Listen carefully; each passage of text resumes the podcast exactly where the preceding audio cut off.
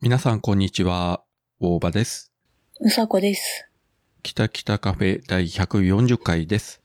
はい。収録してますのが、5月の28日土曜日なんですが、うん。北九州暑いです。ほんと。さっきお昼寝するときに、えーもううんついに冷房を入れてしまいました。うん。いやー、扇風機だけだと暑いんですわ。今年初冷房。いや、2回目かなほんと。気温というよりも湿度が高くてね、今日は。ムシムシしてう。ん。え、梅雨はまだあ、まだまだ。うん。まだ九州どこも入ってなかったと思いますね。ほんと。何日か前はね、えーっと、日曜日29日雨マークだったはずだけど、さっき見たら晴れになってたし、こっち寒いけどね。ねこの狭い島国でね、だいぶ気温が違いますうが、ん。私さっきあの、お昼寝から目覚めたんだけど。ツイート見てね、なんか寝るみたいなことを書いてあったから、うん。うん、ツイート見て大丈夫かなみたい な。まあ、ね、あの過ごしたらね、過ごしたでまたネタができたら美味しいぞと。ええ、まあそれだけのことですけれども。うん。大丈夫。ちゃんとタイマーかけて寝たんだけどさ、あのーもうね、気になって気になって寝れないんだよ ね。収録だって思うとさ。そういう時はね、帰って眠れないよね。そうなんだよ。変にね、意識してしまっうて。んそうなの。1時間ちょっと無駄に過ごしちゃった。 布団の中で。というわけでですね、まず今回はですね、お知らせというか別にうちが告知するこっちゃないのかもしれませんけれども、うん。名古屋のなんであの時カフェですね。はい。 5月の24日に徳間さんが、えー正式にツイートしましたけれども、うん。ちょっと引用しますけれども、うん、最後の徳松たけしからのズうずうしいお願いイベント、最後の手伝ってほしい会を開催しますと。うん。で、何かって言ったら、カフェを6月いっぱいで閉めるんで、えー皆さん来て一緒にお片付けしてねというズうずうしいですね、うんイベントを行うらしい です。うん非常にズうずうしいです。そうだね。最後までね。ね。で、ちなみに、えー日程が6月の3日、4日、10日、11日、17日、18日というね、えーまあ、金土、金土、金土というね、うん3週連続で週末に、えー一応18時からカフェを開けてるそうです。うん。で、これは徳松さんのバイトのシフトの都合ですと。はい。 18時スタート終わりはなんとなくとうん。いうことでございますよ。うん。まあそういう状況ですから、お店は開くんですが、当然もうあの営業は何もやってませんので、うん。多分何もないので、うんえー行かれる方は、うん。まああの、事前にね、晩ご飯を食べていくとか、うん。そうだね。ないしはまあご持参していただくとかね、うん。えー元山駅で地下鉄を降りて、まあカフェまで歩いていく途中、まあ何軒もね、飲食店ありますから、まあそこにお寄りいただくとか、うん。カレーのココイチもあるし、うん。何よりあの、あのカフェの1階が今フランス料理屋になってますんで、まあ、そこで食べていただいてもいいかなと。ああ、そうね。まあ、この番組もね、えーまあ、何度も言ってますけれども、えーっと、2017年の12月のもう年末近くに、自分とさこが、あの、ライブに行って、うん。まあ、そこで出会ったのが、まあ、きっかけではありましたのでですね。うん。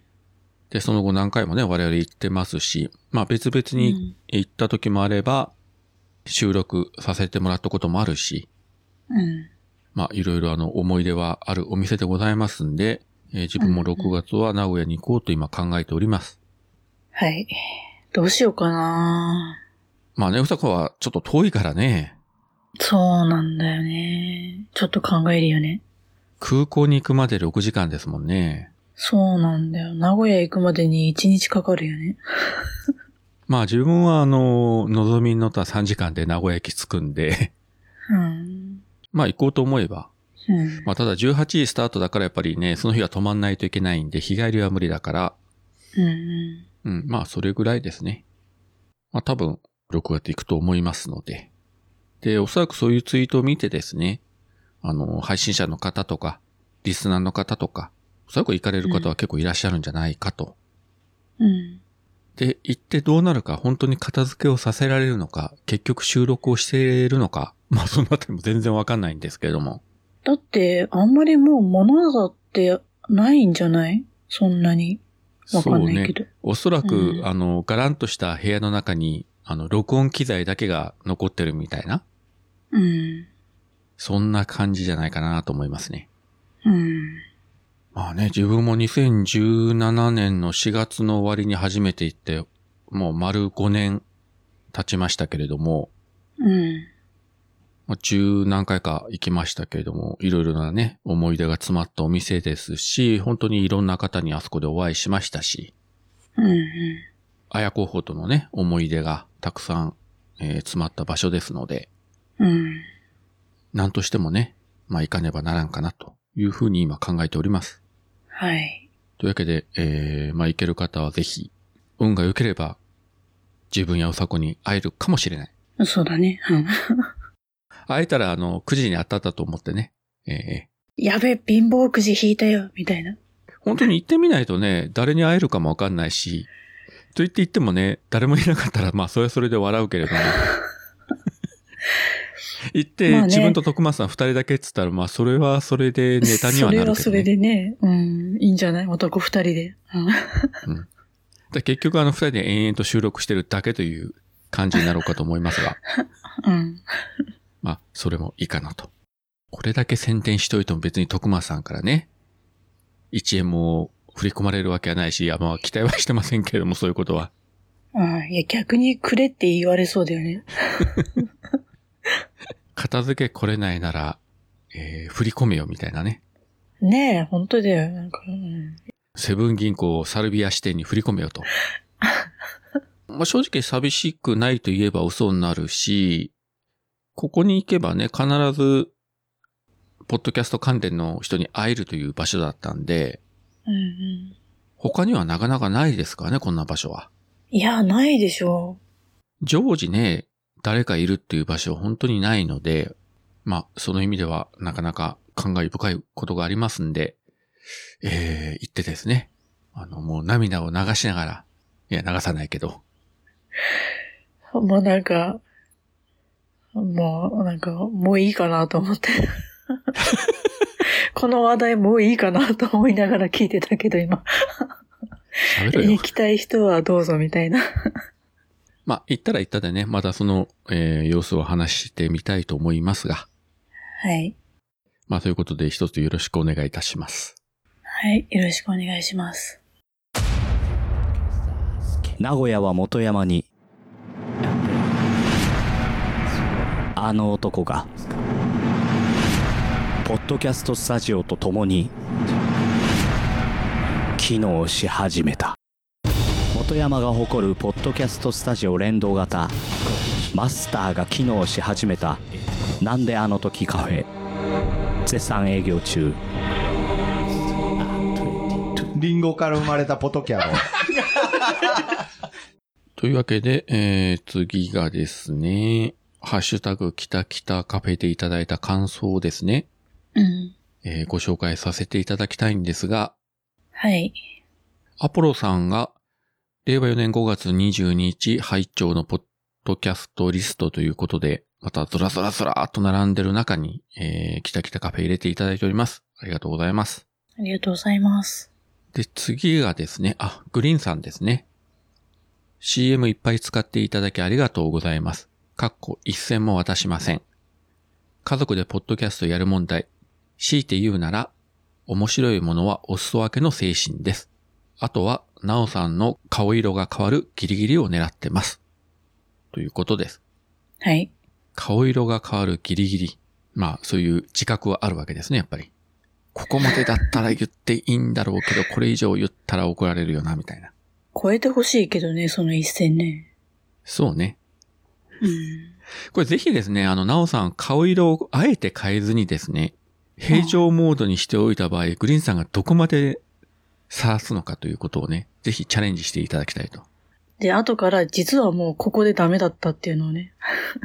まあ、その結果、夫婦喧嘩が起ころうが何がどうしようが、まあ、一切責任は負いませんので、えー一つよろしくお願いいたします。はい。まあね、夫婦喧嘩して、ね、家出した場合は、あの、グリーンが家出した場合はそこに私が入るかグリーンが出るのか。 ら。そうそう、もちろん。それ、家出じゃなくてさ、追い出されるじゃない叩き出されるとかさ、ああ、そうか。見下り半叩きつけられて、実家に帰れと言われて、グリーンが泣きながら実家に帰っていくという。いいんじゃないですか。まあ、ぜひね、まあ、夫婦、ポッドキャスターということで、えー体を張って、家庭の平和を維持することができるかどうか、まあ、ギリギリで頑張って、えー続けていっていただければと思います。はい。というわけで、感想ありがとうございました。ありがとうございます。ひどいね、うちらも。あよその夫婦のことと思って。まあ、だって、所詮人事だからなと思って。まあな。まあ、所詮一言だしさ。で、何があろうと全部ネタにできるからいいなと思って。そうね。本当にね、喧嘩しようがさ、家追い出されようがさ、それはそれで絶対ね、二人ともないし、美味しいぞと思うはずだから。うん。いやそう考えると、ポッドキャスターって業が深いというか、いや、深いよ。何本当に、あの、芸人と芸人の妻じゃないけどさ、そんな感じだと思うよ。あ確かにね、そうなるわな。一言じゃありませんので、うちも気をつけておかねばね、いらんことペラペラ喋ってたら、後でバレて大変なことになりますんで。面白いよね。でもさ、急になんか奥さんが目覚めてさ、奥さんが自分で自分の番組始めてさ、いや、うちの旦那が、みたいな 話し始めたらちょっと面白いけど。その時は、あの、こっそりまず聞くね。聞くんだ。いや、聞いて、あと匿名でメールしてさ、うん。いやいや、そうおっしゃいますけれども、えーうんあなたのご主人も悪い人じゃないと思いますよ、みたいな。 いなんで、なんでフォロー入れるの自分で自分に。や、多分誰もフォローしてくれないだろうから さ。まあ、大体みんな奥さんの味方するよね、きっとね。そうそう。ね。絶対みんな味方するからさ。いやうんあのおっしゃる気持ちはわかるんですけれども、でも、まあ、旦那さんにもね、旦那さんの言い分があってですよ、みたいなね。いや、そこはあれじゃないおっさんに味方になってもらえばいいんじゃないの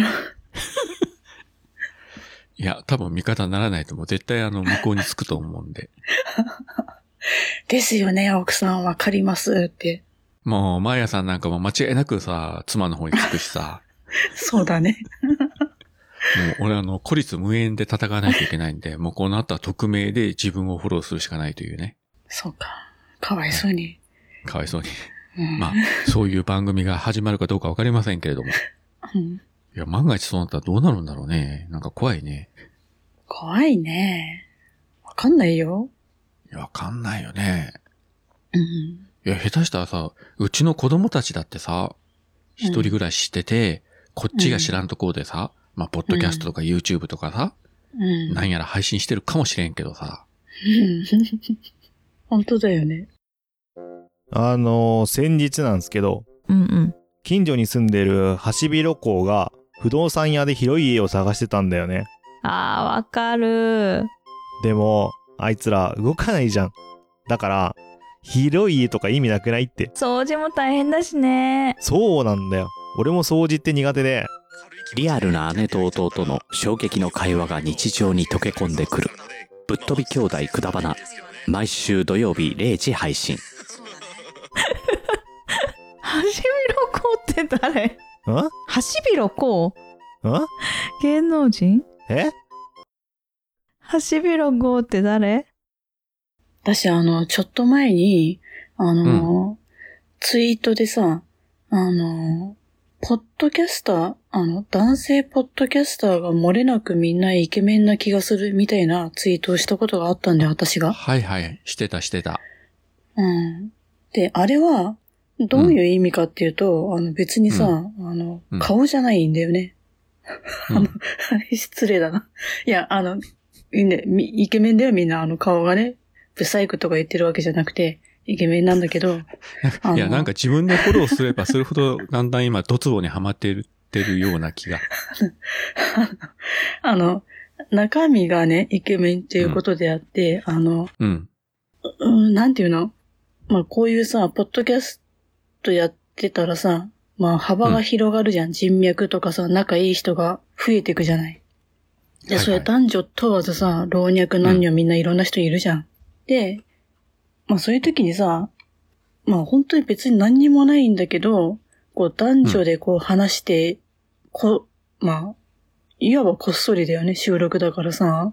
うん別に秘密にしてるわけでもないんだけど、で、そういう時にさ、その自分の奥さんだったり、旦那さんだったり、彼氏、彼女だったりさ、まあ、もう絶対的に100%信じて大丈夫みたいな思いがあるんならさ、大丈夫なんだろうけど、何話してんだろう、この人みたいなさ、一瞬でも疑わしいことがあったらさ、ちょっともやる人も中にはいるんじゃないかと思うんだよ。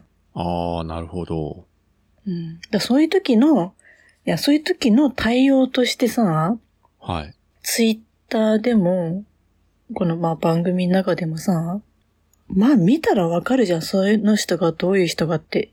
なんか、ういかにこう女性と仲良くしてても、ネタとして仲がいいんだなみたいなさ、明らかにわかる場合はさ、誰も疑わないじゃん。うんうん。いや、なんとかさん好きですとかさ、いや、元カノがとかなんか言っててもさ、うんはいはいうんみたいな感じで聞けるじゃん。 だけど、それがさ、何そうじゃない人がいるじゃん、中には。いるんだうよ。ん。でいくら本人が、いや、冗談だってって言っても冗談に聞こえないような人とかさ、まあね。うん。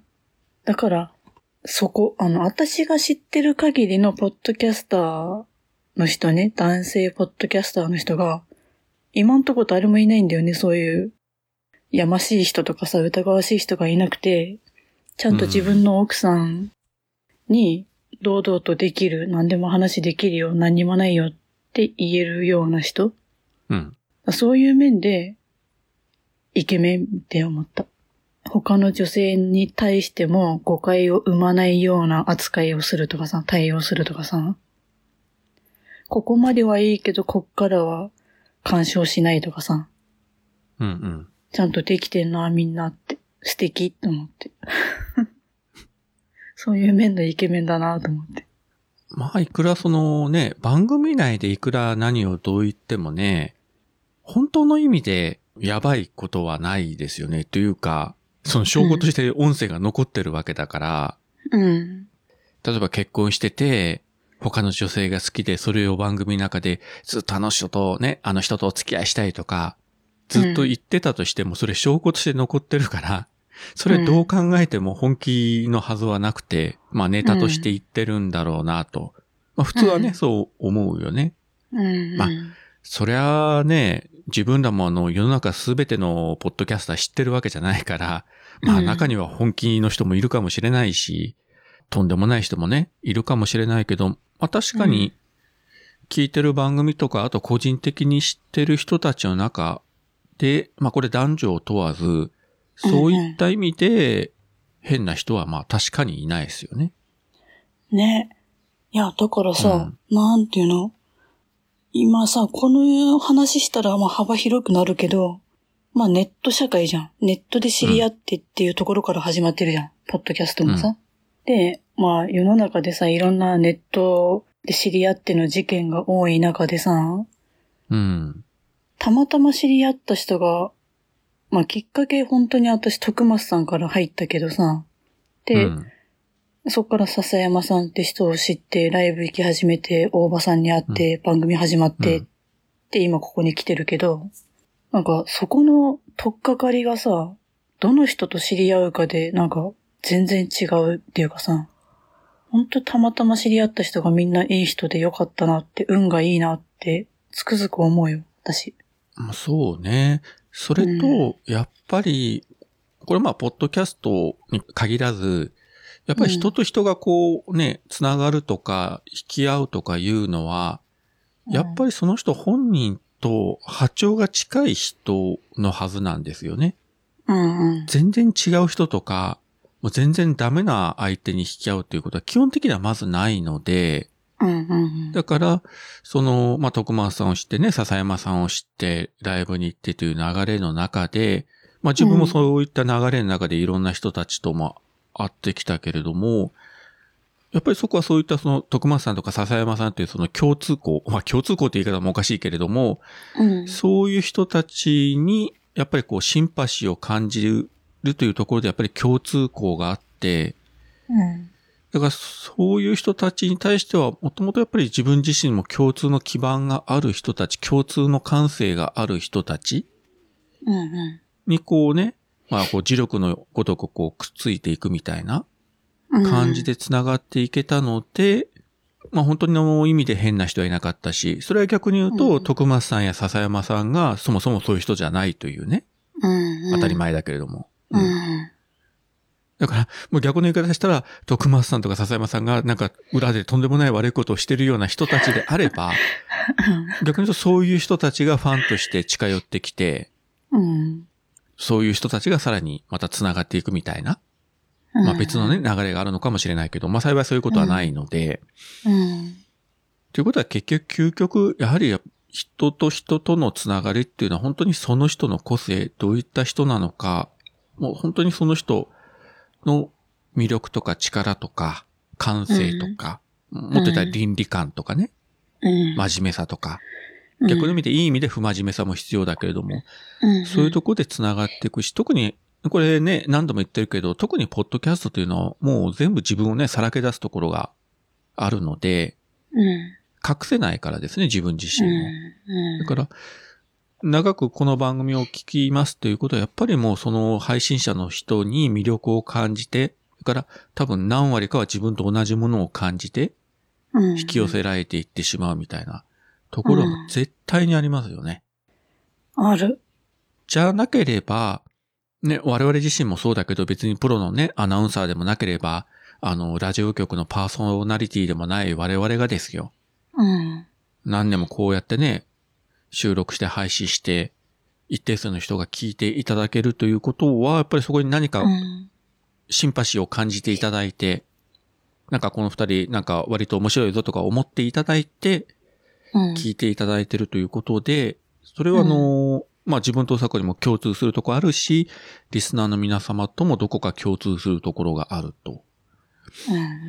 うん。そういう意味では、まあ、もしね、自分とかおさこが本当にあの、隠れて本当の意味で悪いことをしてるとかさ、うん。ね、パートナーがいるのに他に不倫してるとかさ。うん。多分そんなことしてたら、おそらくね、気がつくと思うんですよ。どこかで。そうだね。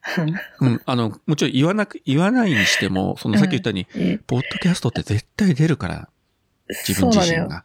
そうなのよ。特に私なんかさ、バレるんだよね。まあ特に君はあの、秘密を持ちにくいタイプだと私は思うんだ が。ちなみにあの、私はうちの妻から、いや、あうんなたはあの死ぬまであの秘密を抱えて生きていけるよねって言われたことあるけど、マジで。うん、言われたことある、そういうニュアンスのことを。だけどうちの妻もね、全く隠し事ができないタイプなんですよ。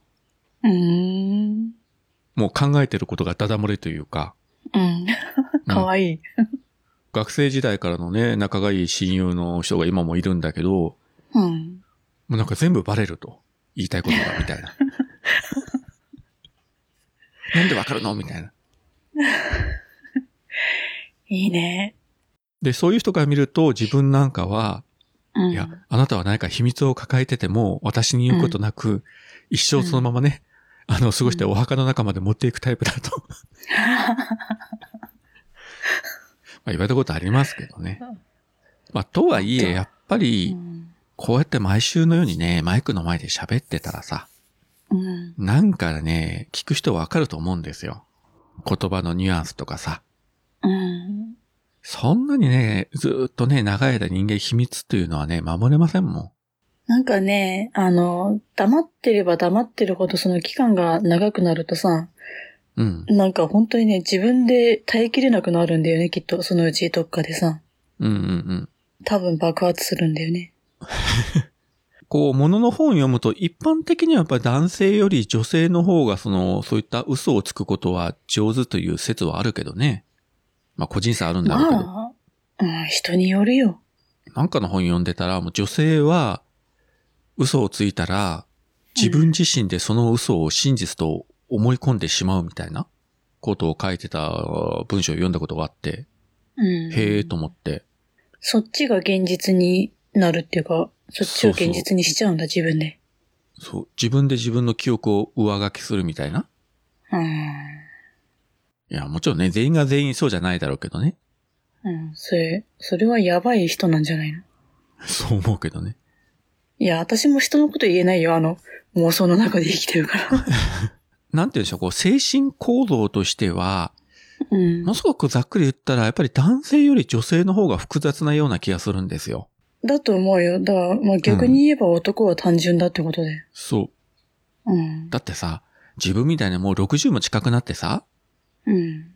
それでも、やれゴジラだ、やれウルトラマンだ、やれアニメだ、つってキャッキャ言ってるわけですよ。もうガキじゃん。いや、あのね、いや、いいと思う。あのね、あの、それで思い出したけど、あの、私とさ、まあ、同年代の、まあ、男の人がいるんだよ。うん、で、まあ、その人とこの間ちょろっと話したっていうか、なんか会話する時があって、いや、見て見てって、この間これ買っちゃったんだよねって言って、あの、なんか、機関銃みたいなさ、おもちゃのやつさ、出してきてさ。とか、あの、何プラモデル的な、なんか、ちっちゃい銃があるんだよね。組み、自分で組み立てるようなやつ。なんかそれをうんうんさ、なんか作ってる人がいてさ、なんかそれをさ、見てたら本当に、小学生の男の子の自由研究を見てる感覚になってきてさ、いつまでも男ってなんか可愛いなと。あの見てた自分自身がやはりそういったオタクだから、本当にその話よくわかるし、うん。結局、年相応な部分はもちろんあるんだけれども、うん。その一方でさ、やっぱりその特撮とかさ、アニメとかガンダムとかさ、ん見てるときはやっぱりその頃の子供の頃の精神状態に戻る部分は確実にあるわけよね。うんうん58歳の目で、例えばこの前の新ウルトラマンとか言ってもさ、58歳の目で冷静にこう見る部分もある一方で、うん。うん。それこそ小学生ぐらいの気持ちで、わ、ウルトラマンかっこいい、あ、この怪獣すごいという風にワクワクしながら見てるという目もあるわけですよ。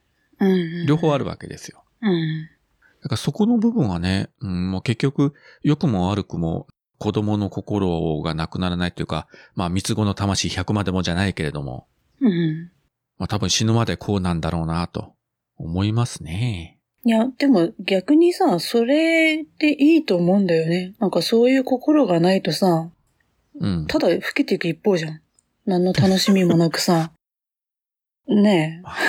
大人にならないととかさ、うん、年相応の人間にならないとって、妙に真面目にいるよりはさ、いやー、ゴジラだ、ゴジラだとか言って浮かれてさ、キャッキャしてる男の人の方が魅力的だと思うけどね。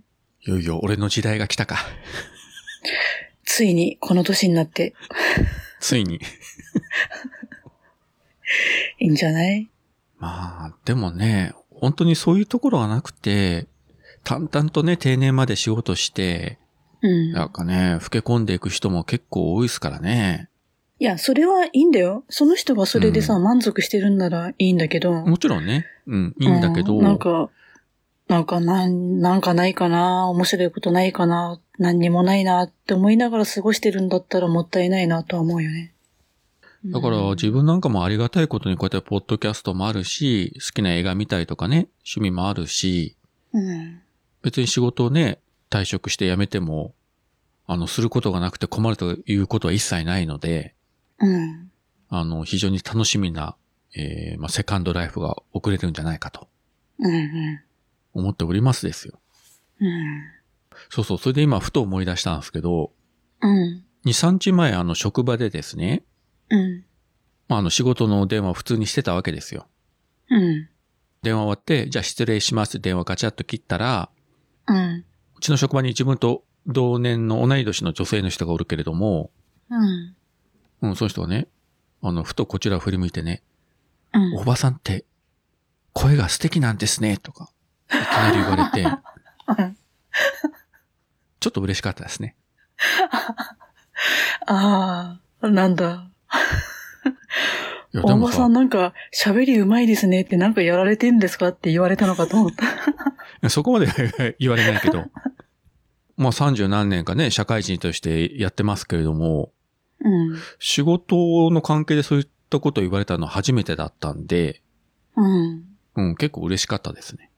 俺の声が気に入ったなら、あの、こういう番組があるんで聞いてくださいみたいな 宣伝。寝る前にとか。さすがにあの、職場で自分のあの、ポッドキャスト聞いてくださいっていう言うほど俺もあの、神経つぶとくないん で。そこまで言えたらね、あの、もう一歩こうね、成長できるんだろうけど、すいません。まだ昇進者なんてそこまでの根性がない です。もしかしたらこちらはね、気がつかないだけで無意識で、うん。こういった収録モードで声出してたのかもしれないなと。いやー、そうじゃない。だってまあ、これもある意味電話だからさ、なんかそういうトーンって自然に出るんじゃないきっと。かもね。うん。あまりうかつなこと言ってね、何かバレたら大変なんで、まあ気をつけたいと思いますが。まあ、誰も聞いてないと思うけどね。というか、あの、相変わらず、あの、自分の仕事関係の人たちの間で、えー、ポッドキャストという単語は一回も聞いたことがないんで、うん。えー世間的には Spotify がどうたらこうたらとかいうね、話は聞くけれども、うんうんえー現実世界においては全然知られてないような気がしますが。まあいいですけどね。うん。はい。まあ逆にあの、ね、職場で周りの人がみんな、いや、今週もキタキタカフェ聞きましたよとか言われたらさ、うん。それはそれでちょっとなぁと。 うん喋りづら。 当たり障りのないことしか言わなくなるようなね。こちら北九州は今日も天気が良くて、みたいな。ですね。で、あの、うさこが毒吐いたらそこ全部カットするしさ。 職場の皆さん聞いてますかとか言って。 あの、民放ラジオ局のさ、 なんかお昼の番組みたいな。 あんな感じでやるしかないと。 ダメダメ。そんなのさ。いや、でもね、続かんよ。私が続かんわ。まあね。いや、俺も無理だと思う。一回ぐらいならやってもいいけど、毎週は無理だそわう。ね。うんうん。まあそういうね、ちょっと嬉しいことが今週ありましたというお話でございました。はい。臨時ニュースですあの黒柳りんごさんがポッドキャスト番組を配信していることが判明しました番組名はキュリオシティ不定期で更新しているとのことです一人喋りの雑談系ポッドキャストでキュリオシティとは好奇心をわあすごいわ私も臨時ニュースで取り上げられるようになるなんてね続いてのニュースです先日県内で喋る犬が目撃されました待て待て片言ではありますが前のニュースが薄くなるわ意外と流暢に喋っておりでもお前も喋れたら一緒にポッドキャストでもやろうかおかあさうんはいおちんちんあんた間違いなくうちの子だわはい、そういったことで、まあ大体喋りたいことは喋ったような気がしますが、うさこの方はあとは何かありますかあの、あれ見たよ。チップとデイルのやつ。えっ、と、今ディズニープラスで配信されております、レスキューレンジャーズか。あの、まあ一応劇場用映画というのが5月の20日からでしたか、配信が始まって、うん。もともとあのね、あのテレビのアニメシリーズであってたやつで、いや、正直あの自分これチップとデールってあの番組自体は知ってたけど、ほとんど見たことなかったんですよ。うん、まあこのシマリスのコミが出てるというぐらいの知識しかなくて、うん。ミカラジオのミカさんがツイッターでこれ面白いっすよとか書いてたんで、うん。ね、ほうほうと見たらめちゃくちゃ面白くて、うん。なんか2日連続してみましたよ、私。あ、本当すごいね。最初字幕で見て2日目吹き替えで見たという。あれ、あれ字幕あるんだっけ吹き替えでしか見てないよ。あ、あの、ディズニープラスは切り替えられるよ、途中で。途中といううかん再生中。ああ、そっか。ああ、そううか、んそうか。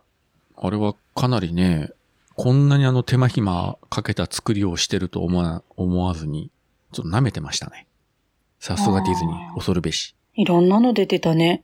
いろんなキャラクター。まあ、いろんなキャラクターとかね、全くディズニーと関係ない映画のパロディとかさ、大丈夫かよ、みたいな感じでね、すげえなと思って見てましたけどね。あの、まあ、個人的にはあの、何耳がスヌーピーっていうところがちょっと。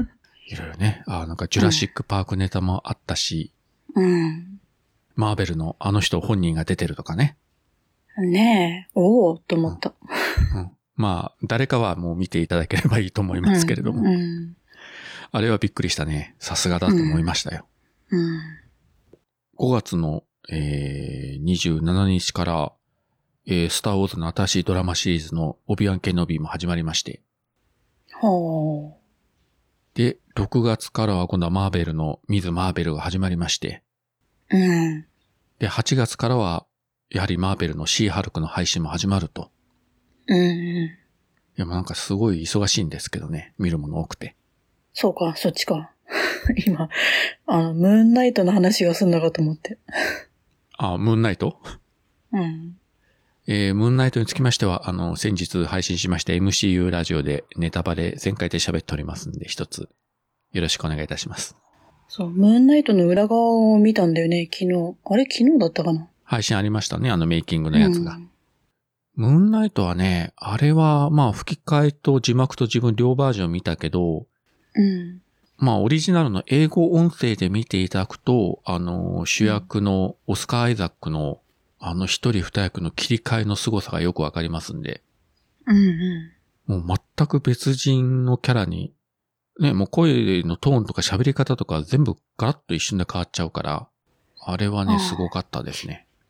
うん、まあ、あの、ね、そのな中身でも言ってたけど、あの、目だけでも最後わかるじゃん。どっちかってさ。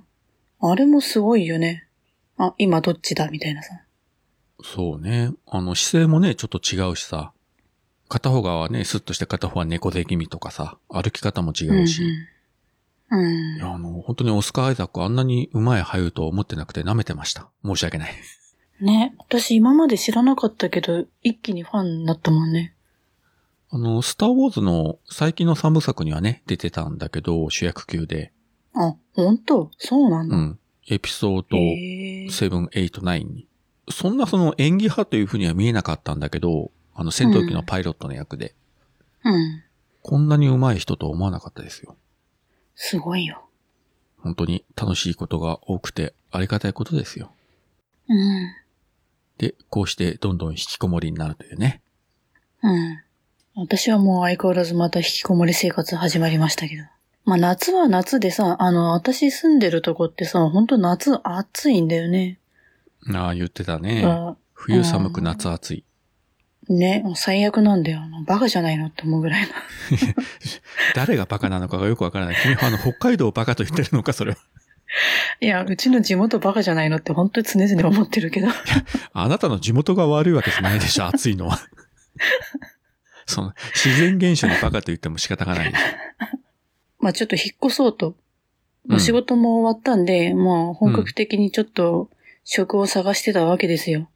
うん。で、まあ、ちょっと気になるところに応募して、まあ、電話かかってきたりさ、面接とか実際してたんだよね。うん。だけど、なかなかちょっと進まなくて話が。で、まあ、応募して、な、何社か応募して、で、まあ、連絡来たとこは話したけど、一向に音沙汰がない会社もあってさ、うん。ダメじゃん、この会社と思って。それ、かなりブラックじゃないの。うーん、ね。いや、何かしらのさ、メールなり電話なり、ね。じゃあ、応募ありがとうございますって面接いつにしますかみたいなさ、連絡でも来れば、あれだけど、何にもないからさ、ダメだなと。まあ、早く、あの、気候のいいとこに引っ越してください。えーそんなとこないよね。だって私、福岡行きたいって言ってんのにさ、絶対暑いじゃん。まあ、でも冬はそんなに寒くないよ。うん、まあね。まあ、そういうわけで、果たしてうさこが引っ越すのはいつの日かっても、だいぶ前からこの話してますわな。やばくないもう今年半分来てるけど、今年中に引っ越しできんだろうか。もう元々の話だったら数年前に引っ越してたような気がしますけどね。本当だよね。本当だよ。ねえまあ、コロナの関係とかもね、あったりはしたけれども、うん。早くしないとおばあちゃんになっちゃう。まあ、次の冬が来る前に、そうだね。俺本当にさ、今年中になんとか。 雪が積もったら動けなくなるでしょうから、その 前に。はい。じゃあいいですかね。はい、いいです。はい。じゃあ、そういうわけで、今回もここまでお聞きいただきありがとうございました。ありがとうございました。それでは皆さん、さようなら。さよなら。